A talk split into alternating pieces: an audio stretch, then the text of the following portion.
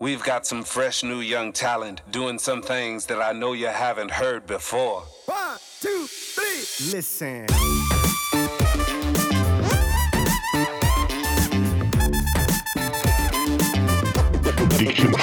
Dick im Geschäft. Uli, voll mir nicht ins Wort. Hallo und herzlich willkommen. Sonntag auf der Welt.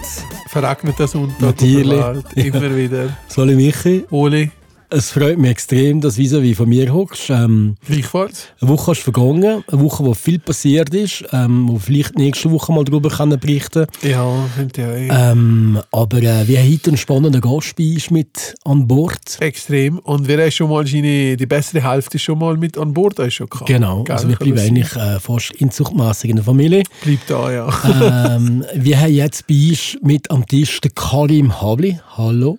Salut zusammen. Karim. der Karim ist äh, ein guter Kollege von mir. Ähm, wir kennen uns schon ewig lang, sind gleich alt. Ähm, wir haben einander kennengelernt, glaube ich, sicher damals im Open Air Gampel.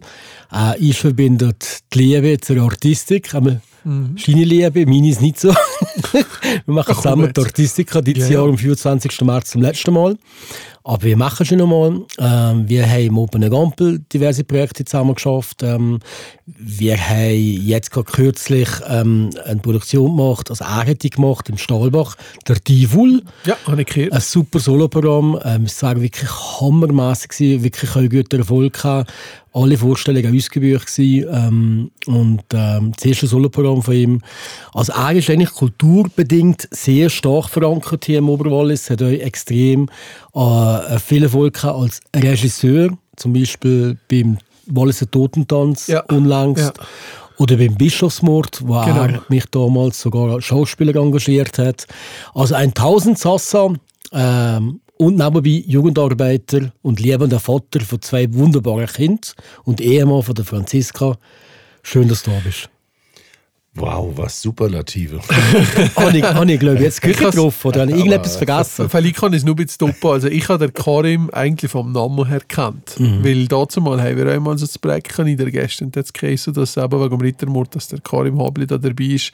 Äh, der Name ist durchgegangen wie äh, durch Butter. Also Mhm. äh, grosser Name und irgendwann habe ich da auch äh, das Vergnügen gehabt, dass ich einmal das Gesicht und der Mensch dahinter hat dir erleben und äh, ja, von mir herzlich willkommen hier, Karim. Dankeschön. Also äh, Gott sei Dank machen wir einen Podcast. Ich bin zum ersten Mal rot in meinem Leben. Das geht gar nicht. Rein von deiner Hautfarbe ist das unmöglich. Karim. Der Karim, muss man vielleicht noch sagen, die, die ihn nicht kennen, ist eigentlich Tunesier. Nein, das stimmt so Ich sage immer Muslim. Genau. Oh, jetzt auch. Also nein, der Vater ist Tunesier.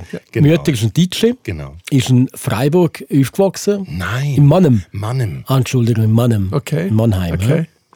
Äh, da, wo die Söhne Mannheim Ja, wir nicht, du du, natürlich ja. daheim ist, jawohl. Ähm, und ich tue immer ein bisschen so blagen, aber ist ein Muslime, ist ein Quotenmuslime. Aber eigentlich ist er nicht Muslime. ähm, Karim, du bist jetzt so viele Jahre schon hier in der Schweiz, du lebst hier in Rittenen, ähm, im beschaulichen St. Griechen, ähm, im, im Atelier, wo vielleicht ein bisschen nicht so aufgeschlossen ist, vielleicht Hey. Und lebst als Deutscher hier immer und, und, und, und, und verdienst dein Geld eigentlich mit Sachen, die die Walliser irgendwie nicht können fassen. Also du musst Regisseur von einem Theater, hä, was machst du denn da? Ähm, äh, ja. Ein bisschen exotisch, Was soll oder? das? Ja. Ja. Wie erlebst du hier das Zusammenspiel mit den Walliser? Also grundsätzlich, wie hat man dich damals aufgenommen? Ähm, sehr offen, da ich weiß, dass ich ein Exot bin, ähm, konnte ich auch mit der Situation ein bisschen anders umgehen. Also ich weiß noch, bevor wir ins Wallis gekommen sind, habe ich dann gesagt gehabt, ähm, wir bleiben ein Jahr auf äh, Probe. Ähm, Das war auch, äh, als ich hier als Jugendarbeiter in Seine Glas angestellt wurde, war das meine Bedingung, weil ich habe gesagt, ich werde die Schauspielerei, die Kultur und die Kunst natürlich nicht aufgeben für den Jugendarbeiterjob. Ähm, damals muss man auch dazu sagen, die haben wirklich äh, jemanden gesucht gehabt, der zu 30, 40 Prozent arbeitet und sind natürlich auf mich deswegen gekommen, weil ich mit der Franziska zusammen, die hier unterrichtet an der OS Sunny Glas, äh, zwei Theaterprojekte gemacht habe, auch zum Thema Rassismus ein ganz tolles äh, Projekt, weil wir haben mit den Jugendlichen zusammen die Welle inszeniert gehabt, die Franziska auch dramatisiert hatte. Und davon Kannst war du die Welle? Ja, der Film. Okay. Äh, den Film, ja, genau. Wir waren eigentlich die ersten, die das als Theaterstück wirklich aufgeführt haben. Also die Franziska hat aus dem Roman wirklich das Theaterstück geschrieben und wir haben das dann hier umgesetzt, was wir dann später auch dann im La Post nochmal mit der OTG gespielt haben, weil es einfach ein wichtiges Jugendthema ist. Und ähm, ich kannte das Wallis vorher schon vom Open Air, von der Kultur. Und äh, aber so richtig hier leben, ich, ich, ich wusste nicht, ob das ähm, funktioniert, aber ich habe mich dieser Herausforderung gestellt und fand es auch wirklich eine riesen, riesen Chance. Und äh, habe natürlich auch weiterhin in, in, in Deutschland und äh, auch äh, in Österreich weiterhin als Künstler gearbeitet, weil man natürlich in der jetzigen Welt natürlich auch sehr, sehr mobil ist. Und damit ähm, habe ich natürlich auch noch nach wie vor die Offenheit nach außen und ähm, habe mich auf dieses Experiment eingelassen. Und äh, Du hast jetzt wie viele Jahre her 2007. war das? 2007 sind wir hierher gezogen. Also 16 Jahre. Ja, Vorher seid ihr wo gewesen, wenn ich darf? in Freiburg. im aber, und, aber ist deine Frau in dem Fall euch? Seid Genau, wir haben, uns okay. dort, wir haben uns dort an der Schauspielschule kennengelernt gehabt. Okay. Und äh, ich bin äh, eben Freiburg 2000 auf die Schauspielschule gegangen. Wir haben, waren in einer Klasse, wir haben uns abgrundtief gehasst. Weil er zahnlich Es war, oder was? Äh, na, na, es war, es war, ich, ich, ich kann es gar nicht sagen. Also wir hatten verschiedene. Ja gut, du bist ja mehr so ein Typ. Ja, klar, Also du bist, du bist ein Diva, du bist anstrengend. Ich verstehe, Franziska schon. Aber ich kann nicht dich, wie sie, wie soll sie. Ja, deswegen verstehen wir uns beide Genau. auch so gut, weil äh, dasselbe würde ich jetzt auch über dich sagen. Aber äh, nein, Spaß beiseite. Also ähm, es ist gar nicht so klar gewesen, warum wir uns nicht gemocht haben. Das Problem war, ähm, Franziska war schon zwei Jahre vor mir auf der Schauspielschule und ähm, es ist unheimlich schwierig, einen Platz zu bekommen. Also es bewerben sich bis zu 3000 Leute. Im Schnitt werden zehn Stück genommen. Also auch die Wahrscheinlichkeit, dass du so einen Platz bekommst, ist äh, sehr, sehr schwierig. Und, ähm, und dann komme noch ich daher, äh, weil ich so viel Vorerfahrung hatte und ähm, haben die mich direkt ins vierte Semester versetzt. Und dann war natürlich klar, die Klasse, diese kleine Klasse, die war schon ander- anderthalb Jahre zusammen. Und dann war bei mir nicht klar, werde ich es schaffen, diese Klasse zu durchbrechen. Und dann bin ich da in die Klasse reingekommen und dann äh, war das auch alles irgendwie ganz nett. Und dann kam ein Regisseur aus Hamburg und der hatte von Bertolt Brecht im Dickicht der Städte in der Schule inszeniert und von der ganzen Schule bekomme ich dann auch noch die Hauptrolle. Ähm, da war es natürlich dann äh, schwierig. Also es war auch so ein bisschen eine Neidgeschichte, ein bisschen. Also was- Kreuz. Ist es vielleicht auch ein bisschen Rassismus gewesen? Nein. Nein. Also jeder, das, ey. da, Wohl, weil er natürlich auch schon an, wenn du siehst, ein typisch Deutsches. Nein, aber da haben wir da, nein, also das ist ja das Schöne an der Kultur und der Kunst. Also da kann ich also zu früher auch ganz schöne Geschichten erzählen. Also da sind die Menschen wirklich sehr, sehr offen. Und äh, also Rassismus gab es da überhaupt nicht. Also es gab einfach An- Animositäten und äh, man mochte sich nicht. Und dann wurde Franziska in dem Theaterstück auch noch besetzt als äh, meine Ehefrau, die ich in diesem Stück heirate. Und, und dann während den Proben haben wir gemerkt gehabt, dass die Vorurteile gegeneinander gar nicht so stimmen. Und dann kam die größte schauspielerische Leistung. Äh, Wir waren ein Paar und haben das dann zwei Monate vor den anderen verheimlicht, ähm, weil wir nicht wussten, äh, sind wir ein Paar, sind wir kein Paar. Und dann haben wir uns irgendwann geoutet und äh, da Franziska sehr, sehr beliebt in der Klasse ist, hat sie mir dadurch auch die Tür geöffnet und dann hat es auch mit der Schulklasse geklappt. Hast du, hast du ähm, Rassismus schon mal erlebt selber? Ja, natürlich, ganz klar. Wo ganz und wer? Das äh, erlebe ich bis zum heutigen Tag. Also ähm, es, es fing schon als Kind an. Äh, ich selber ähm, habe mich ja nie als Ausländer gefühlt. Also wie gesagt, ich bin ja in Deutschland geboren, habe eine deutsche Mutter.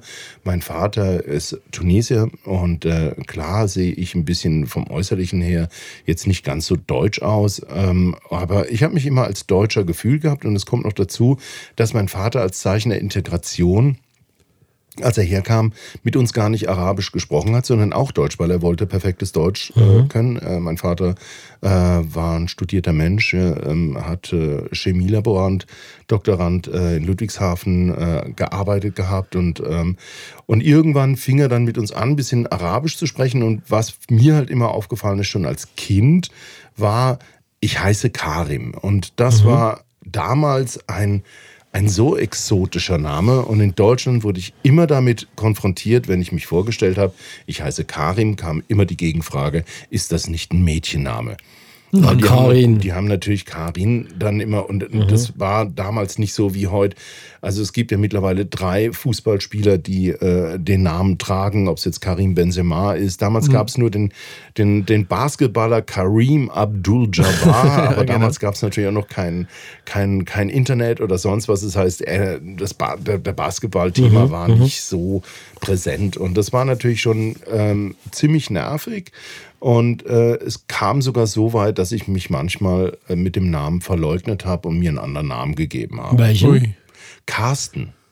Der Carsten. Der typisch deutsch, der Carsten.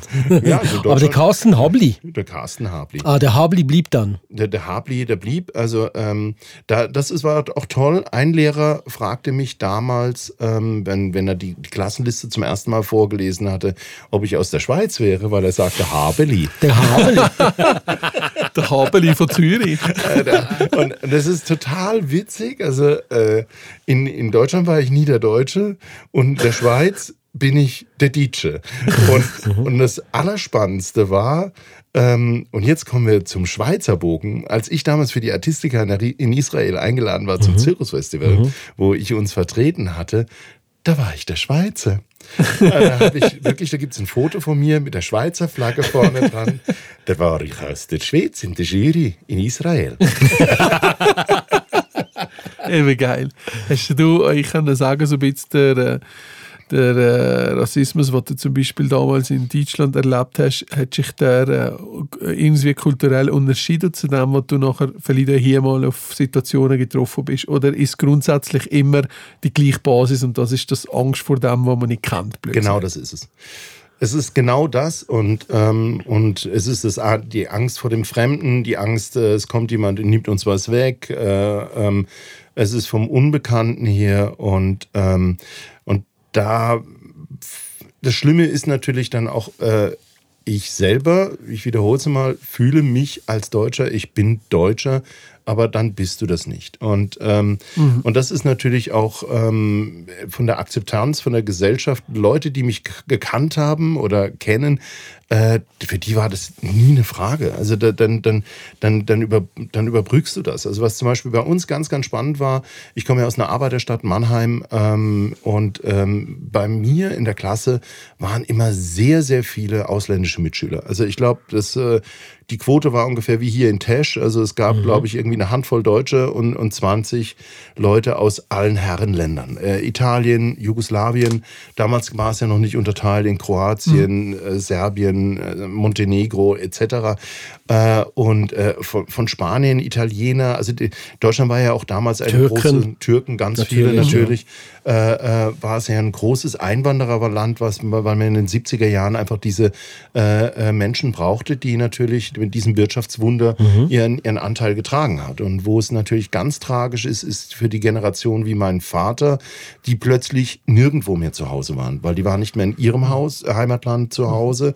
Äh, und auch in, in, in, in, in einem neuen Land, wo sie waren, also die waren immer so eine so eine, eine Zwischenzone. Also ähm, auch mein Ja. Vater wollte wieder zurück nach Tunesien, hat aber gemerkt gehabt, er kommt da gar nicht mehr klar Mhm. und, und, und, und war da so zwischen den Welten. Ich habe mich damals ganz klar auch schon von klein auf, äh, wie gesagt, ne, zu Deutschland äh, zugehörig gefühlt gehabt, was natürlich auch damit zusammenhing, weil uns sein Vater uns einsprachig erzogen hat. Also ich spreche Arabisch nicht. Also ich war mehrfach dort und man hat sich da mit Händen und Füßen unterhalten.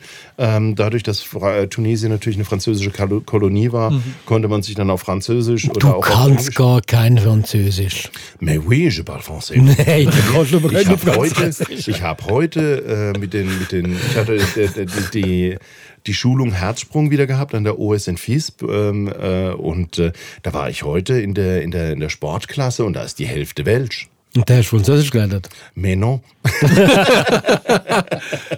Nein. Aber Karim, ähm, jetzt mal konkret. Ähm, wo hast du Rassismus erlebt? Kannst du ein konkretes Beispiel sagen? Wo erlebst du das? Also jetzt hier oder, oder generell? Ja, oder? generell. Oder die schlimmste Situation. Erlebnis, deine schlimmste Situation, wo du musst sagen, pff, also das ist jetzt schon ganz krass gewesen. Äh, das geht mit Prügel androhen, das geht, äh, geht dahingegen, dass du beschimpft wirst. Ähm, was auch mal eine ganz krasse Situation für meinen Bruder und mich war. Meine Großeltern stammen ja und meine Mutter aus Norddeutschland in Ostfriesland. Und dann war, glaube ich, irgendwie die, die äh, goldene Hochzeit meiner Oma. Und dann sind wir von Mannheim sind wir da hochgegangen und dann waren wir da in Cäciliengroden. Das ist ein ganz kleines Örtchen, äh, eben äh, in Ostfriesland, oben direkt hinterm Deich.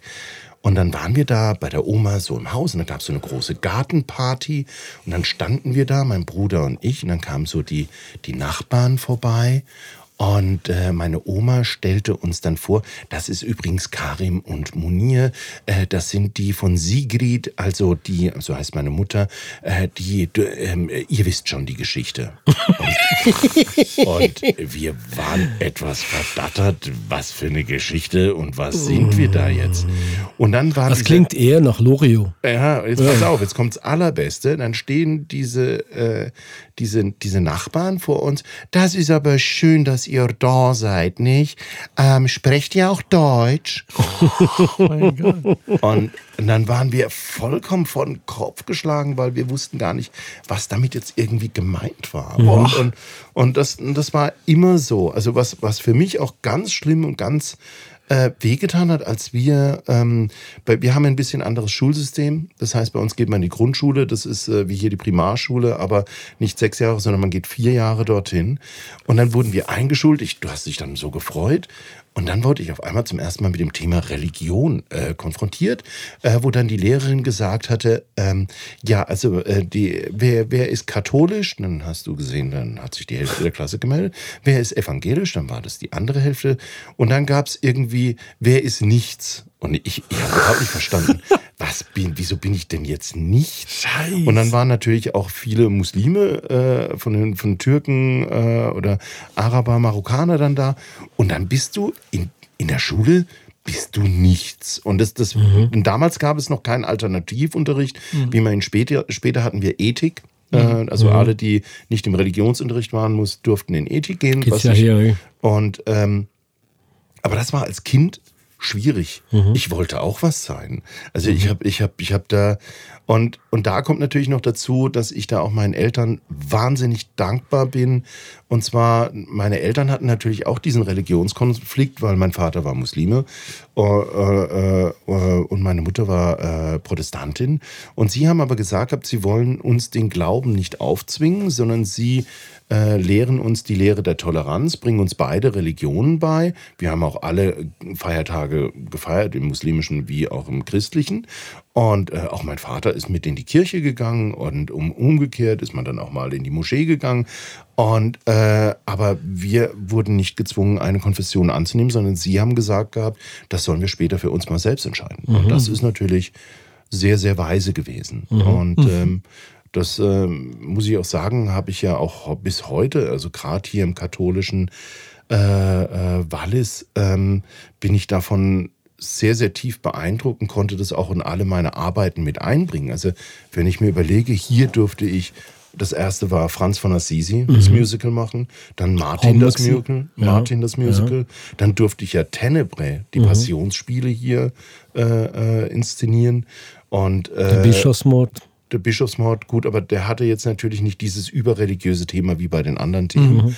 Und, ähm, und jetzt der Diefel ist natürlich auch eine Basis, die sich da anschließt. Und, äh, und was mir auch immer wichtig war, zum Beispiel jetzt auch beim Teufel, ähm, ich wollte nie irgendjemanden verletzen oder auch in seinem Glauben äh, äh, irritieren, sondern, äh, sondern für mich war immer der Mensch das mhm. Spannende. Mhm. Und, und was natürlich das Allerspannendste war, ich weiß gar nicht, ob ich das so da sagen darf, war natürlich, als ich dann als, jetzt kriege ich immer wieder Gänsehaut, als ich den Auftrag bekam, als Nicht-Katholik, als nicht äh, gläubiger Mensch im Sinne dessen, dass ich eine Konfession angehöre, dass ich dann den Papst betreue. Also mhm. das war natürlich schon eine Nummer, wo ich mir gedacht habe, also jetzt äh, muss ich mich langsam mal selber fragen, was passiert da gerade? Das war der Josef Ratzinger, ja? Das war der Herr Ratzinger, ja. Genau, der ist gerade gestorben. Ja, der ist genau. gerade gestorben.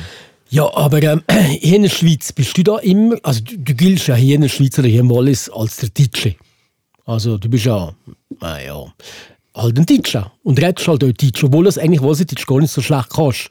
Aber du getraust dich eigentlich nicht, Walliserdeutsch zu reden. wohl, wohl, wohl. Nein, nein, nein, das ist nicht wahr.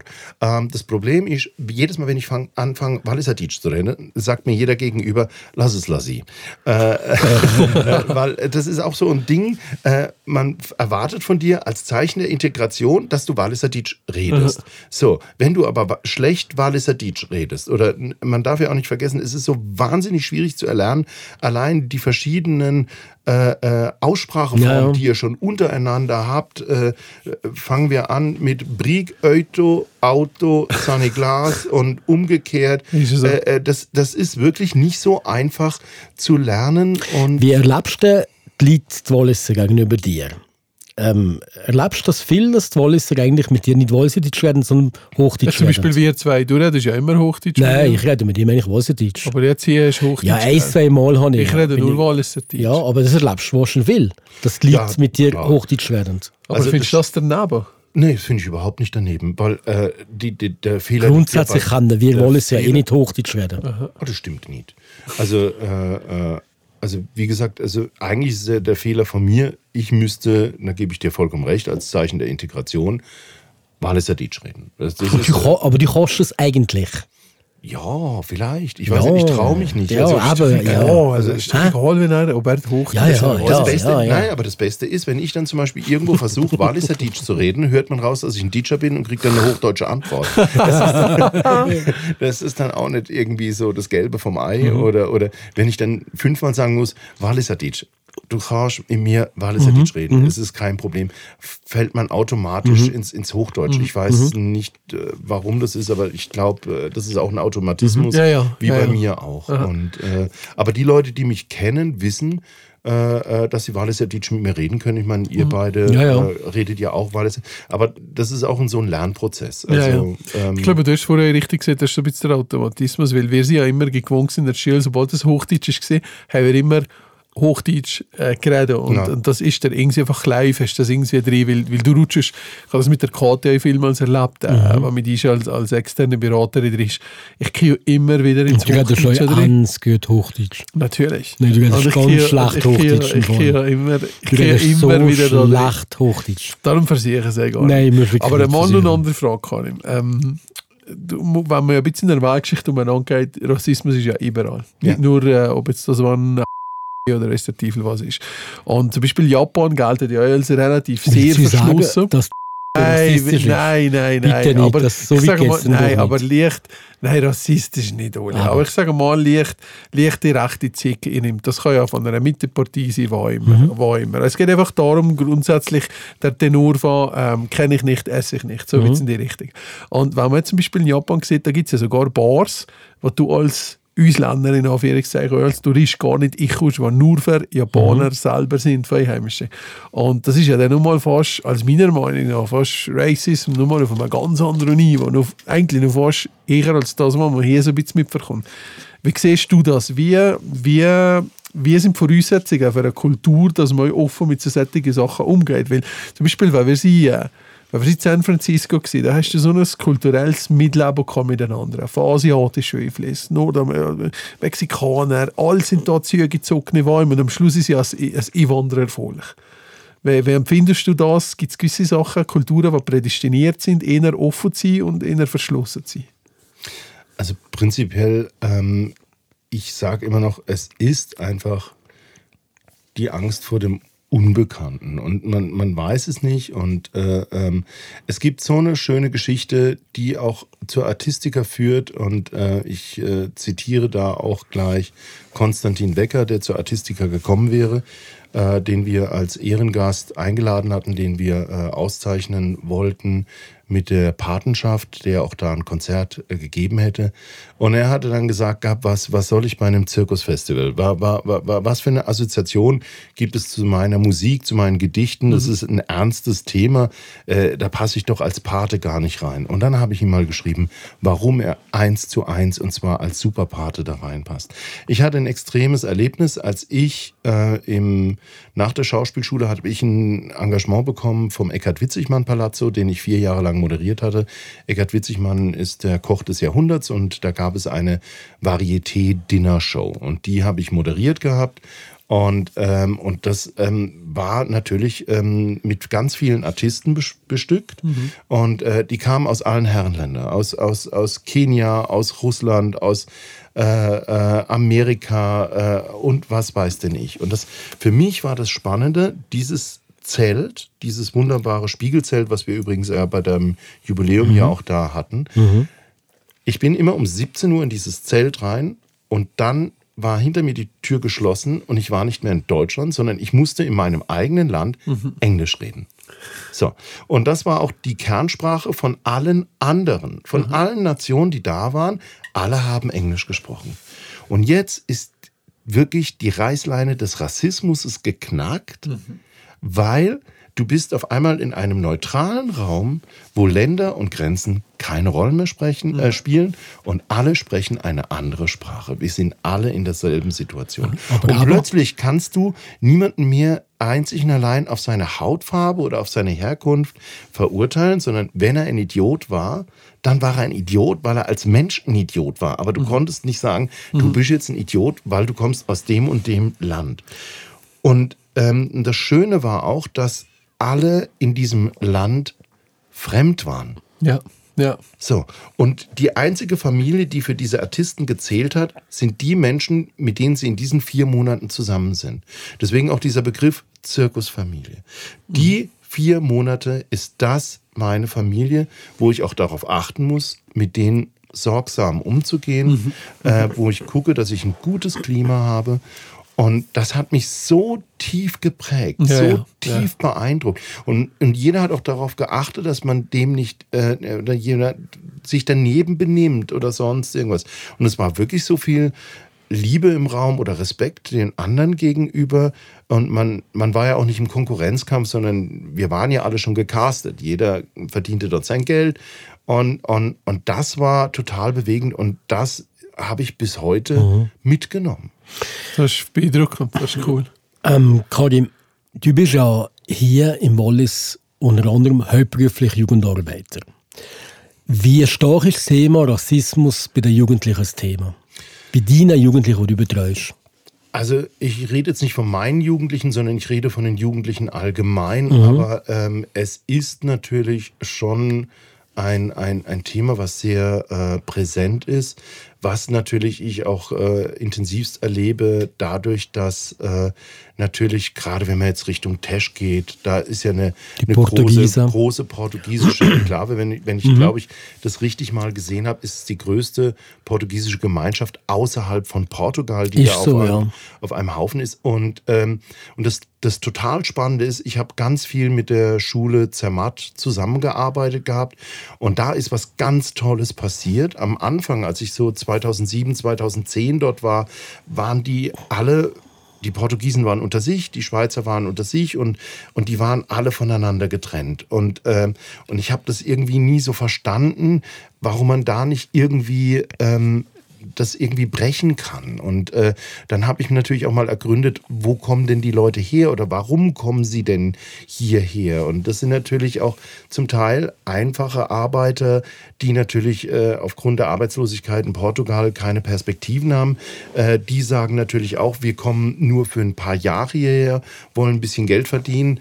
Äh, ich weiß nicht, ob die Absicht der Integration da auch wirklich dann gewollt mhm. ist. Mhm. Äh, ähm, und dann ist es natürlich einfach, du gehst nach Tesch, du musst keine andere Sprache sprechen, mhm. du hast dort praktisch, wenn du Hilfe brauchst, äh, kannst du dort einen Arzt bekommen, mhm. es kann dir jemand dolmetschen oder äh, und mhm. so weiter und so fort. Du musst eigentlich die, gar nichts. Und die Notwendigkeit war nicht da.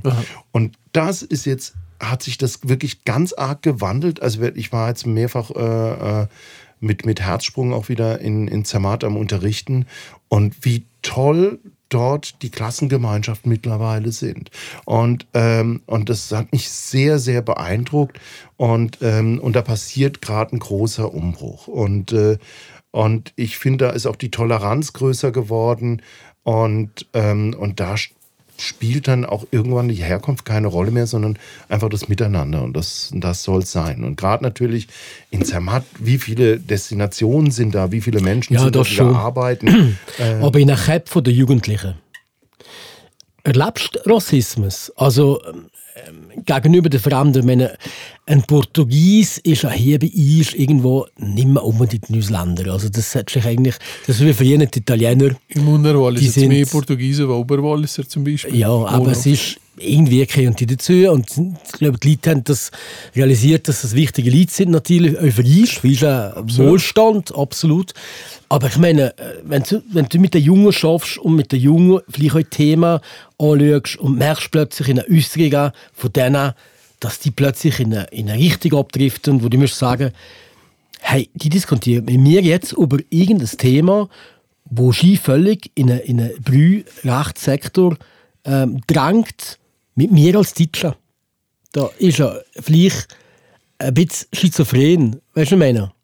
Ich verstehe ganz klar, was du meinst. Also ich meine, äh, äh, auch hier in der Ursen Sani Glas äh, als Jugendarbeiter arbeiten wir ja auch präventiv. Und äh, zum Beispiel hier mache ich jedes Jahr ein Atelier gegen Rassismus, wo wir dann zum Beispiel das über die Musik machen, über das Thema Hip-Hop. Vielen ist gar nicht bekannt, woher kommt der Hip-Hop, äh, was hat es damit hinter sich, wer, wer war Malcolm X, wer war Dr. Martin Luther King, äh, was ist denn bitte der Ku Klux Klan äh, ähm, äh, und so weiter und so fort. Und man versucht natürlich auch die Mechanismen aufzuzeigen und mit denen zu diskutieren. Und selbstverständlich fallen wie überall, genauso in Deutschland. Also ich möchte nicht sagen, äh, dass das äh, der rechte Rand ist. Also ich sage immer bei Jugendlichen, Jugendlichen sind auf dem Weg der Orientierung und sie, sie, sie brauchen, äh, sie müssen den Weg für sich finden und sie müssen natürlich auch mit Extremen konfrontiert werden.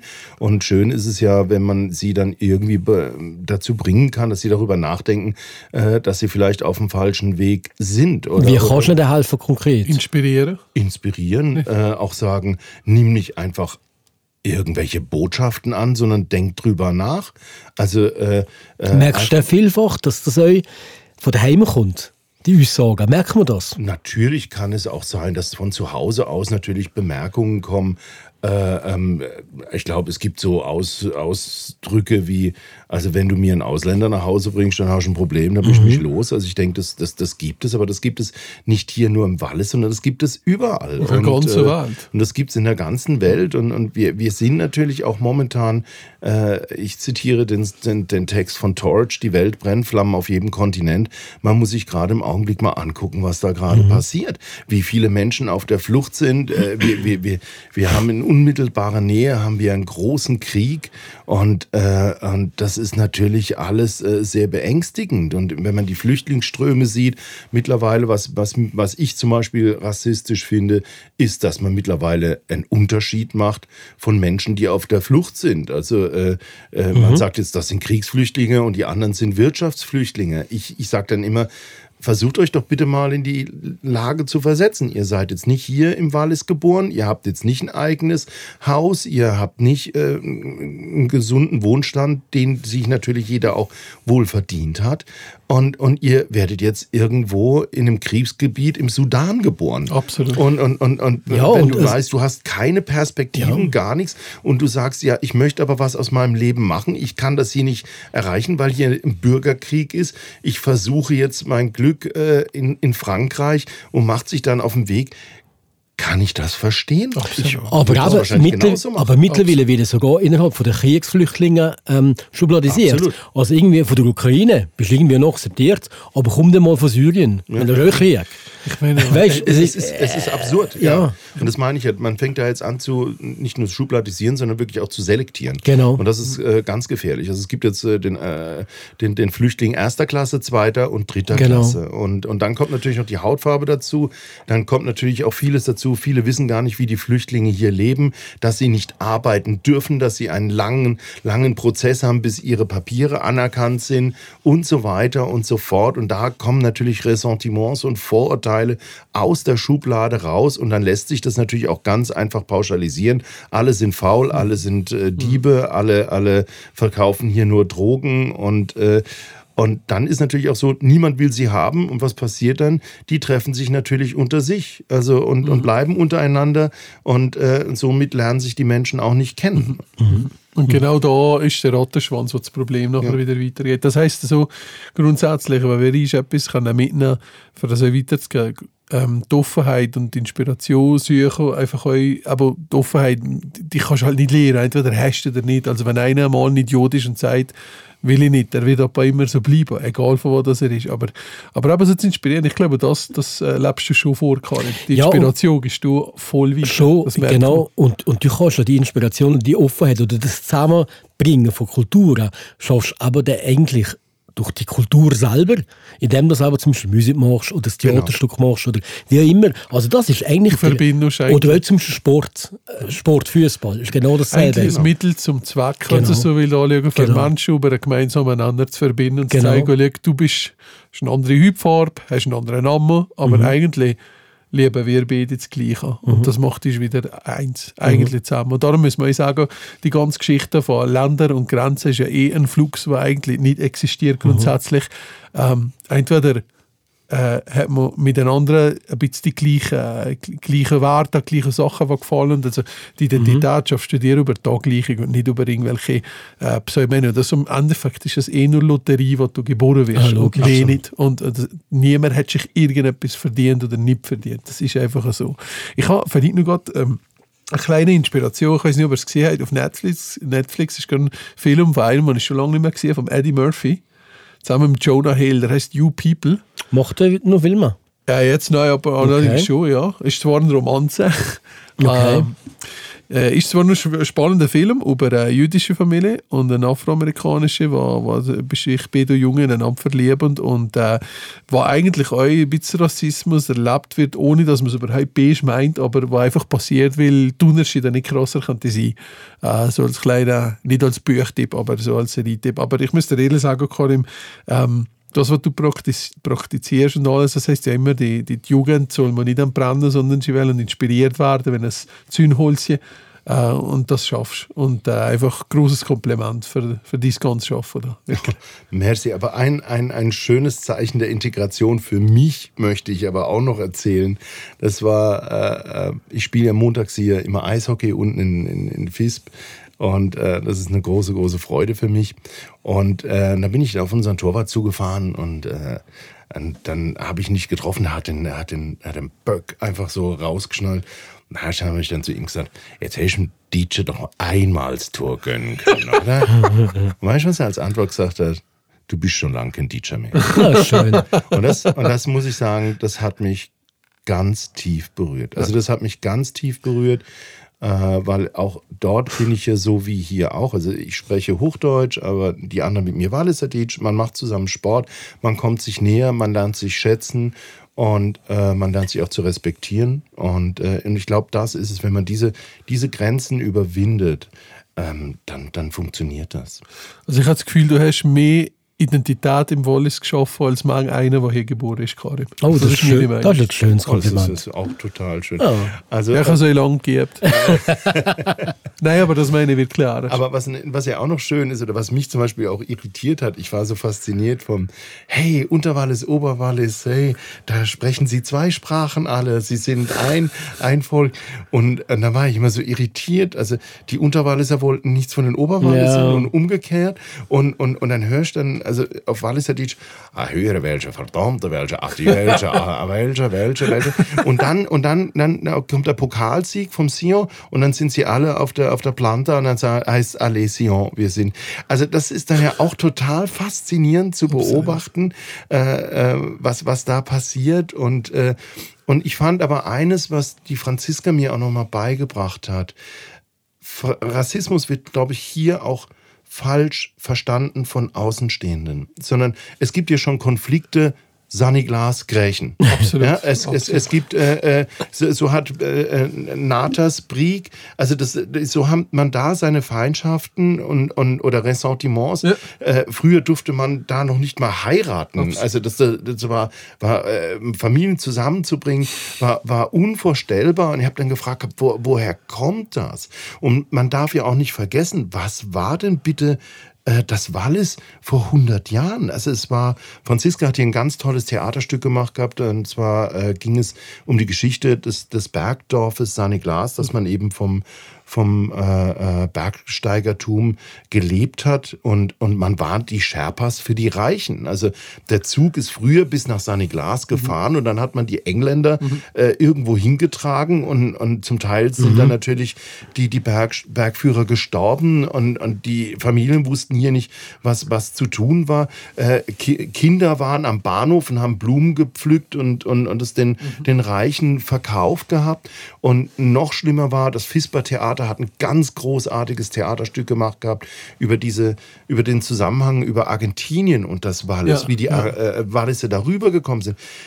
Habt ihr gewusst gehabt, wie viele Gemeinden sich zum Beispiel ihren sozial Schwachen und Kriminellen an die verkauft haben und abgeschoben haben nach Argentinien? Mhm. Und, ähm, und, und da sind auch viele äh, Walliser gewesen, die ihre Chance darin auch gesehen haben. Mhm. Wir gehen jetzt nach Argentinien, wir bauen uns ein neues Leben. Mhm. mhm. Das waren auch Flüchtlinge und mhm. ganz klare Wirtschaftsflüchtlinge, weil hier war natürlich ein so hartes und karges Leben. Man wusste nie, wie lange reicht der Wintervorrat, wie hart wird der nächste Winter, mhm. äh, äh, mit was können wir Geld verdienen. Ich finde auch diese Geschichte hier in Sunny Glas großartig, wie die Chintilla hierher gekommen mhm. ist. Mhm. Und, und das sind, und, und was natürlich total schön ist, hier sind alle das kann man so sagen, wirklich sehr fleißig, sehr, sehr traditionell, sehr pflichtbewusst. Das sind Sachen, die ich auch sehr schätze. Also ich schließe hier kein Haus ab, kein Auto ab. Äh, äh, wir, wir, wir leben alle in einem friedlichen Miteinander.